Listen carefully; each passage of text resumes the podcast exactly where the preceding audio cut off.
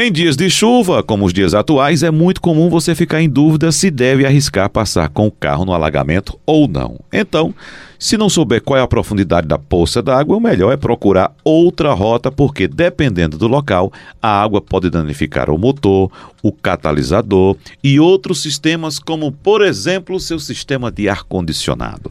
Vamos conversar sobre esse assunto com Alexandre Costa, nosso consultor automotivo. Alexandre, bom, componentes do ar condicionado. A gente tem aí condensador, nós temos evaporador, Isso. o núcleo evaporador Válvula que de expansão. falam tanto desse núcleo, né? Isso. né? É, o núcleo está furado, tal, válvula de expansão, uh, e tem também o coração do ar condicionado, que é o compressor, Perfeito. que é inclusive uma área que fica bastante exposta.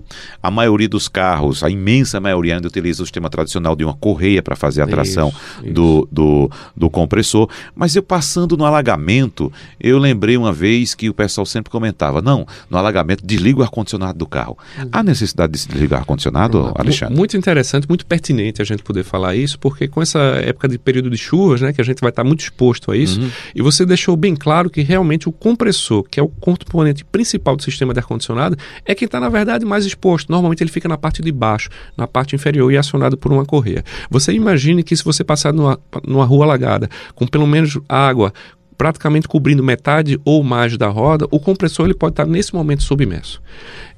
É, o compressor em si ele é blindado, é um componente fechado, totalmente vedado, para que o, o, o fluido que circula lá não, não vaze para o ambiente. Porém, o componente que está exposto dele chama-se a embreagem eletromagnética, que é justamente quem faz o acoplamento, aquele plec quando você liga o uhum. ar-condicionado. É cliquezinho, né? Exatamente. Esse, esse, isso indica justamente o acoplamento, o travamento da polia para que possa ser acionado o compressor.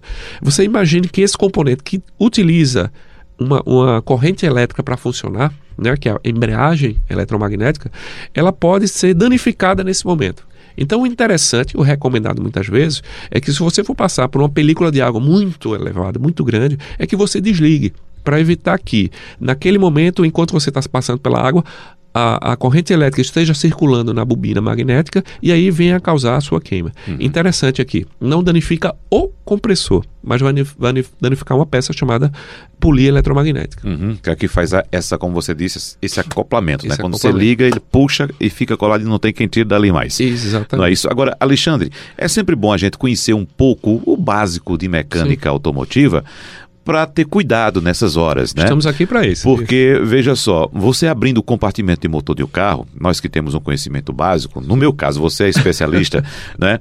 Uh, a gente sabe onde é que está ali uh, o sistema de injeção, onde é que está o escapamento do carro, isso. onde é que está o radiador, Perfeito. onde é que está o compressor do ar-condicionado, que é o tema da nossa isso. conversa. Em alguns carros, o compressor fica na parte superior do motor. Isso, né? Isso. E eu já vi alguns veículos também, alguns motores, o compressor fica lá embaixo. Exatamente. Na parte, inclusive, mais baixa do motor. Exatamente. Não é isso? isso Bem isso. exposto mesmo. Então, não, não basta, não, há, não, há, necessidade de que haja um grande alagamento. Às isso. vezes, com a rua, com a, aquela águazinha básica da chuva, você pode até colocar o componente isso, em contato com a água. Tá, é importante estar tá conversando sobre isso.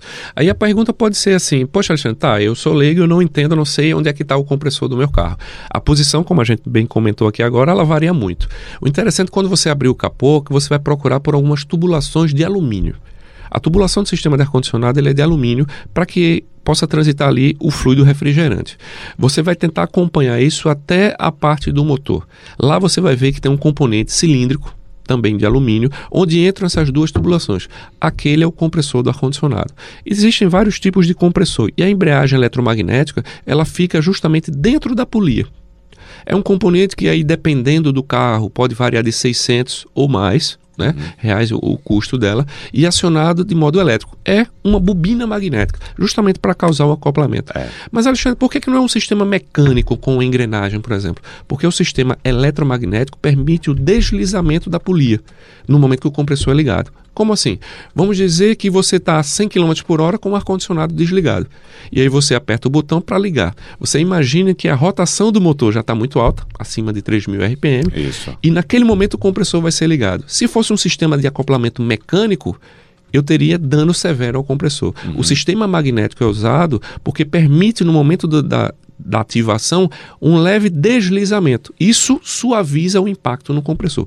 Por isso o sistema de embreagem eletromagnética ainda é usado. Uhum. Porque as pessoas podem dizer, poxa, se é o eletromagnético está suscetível a problemas na água, porque eu não uso o sistema? Então eu estou aqui justificando. É porque ele protege o motor na hora que ele é ligado em altas rotações. Por é. isso ainda é utilizado. Para você identificar, a, ou para tentar te ajudar a identificar o compressor, isso. imagine uma garrafa de café cortada pela metade, pelo meio. Ele é mais ou menos do tamanho de uma garrafa de isso. café cortada pela isso. metade. O problema é que você pode confundir também o compressor do ar-condicionado com o alternador o do seu alternador. carro, que são praticamente né, é, o mesmo formato, o mesmo formato dos dois. Por isso que essa dica de, de acompanhar as tubulações realmente uhum. ajuda muito. E é um componente principal do sistema do, do ar-condicionado. Outro detalhe é você isso é, basta você abrir o capô ou quando for fazer uma manutenção no carro, você dá uma olhadinha lá, porque muitas vezes o compressor, por estar na parte de baixo em alguns veículos, ele fica mais sujeito a acidente. Caso você passe por uma lombada numa velocidade muito alta, você caia num buraco, pode ser um, do, um dos componentes que seja prejudicado. Uhum. Então é importante você ter essa, essa noção, essa Para fechar, desliga ou não ar-condicionado ao passar por um alagamento? É recomendado que você desligue quando você for passar por uma película de água muito, muito grande. Isso vai evitar que, quando a corrente elétrica está passando para energizar a bobina, tenha contato com algo que possa vir a causar curto-circuito. Uhum. Pode ser que quem esteja nos assistindo nunca desligou e nunca aconteceu nada. Ótimo, até porque a bobina ela é relativamente isolada. Mas a gente não, não vai brincar com a sorte, né?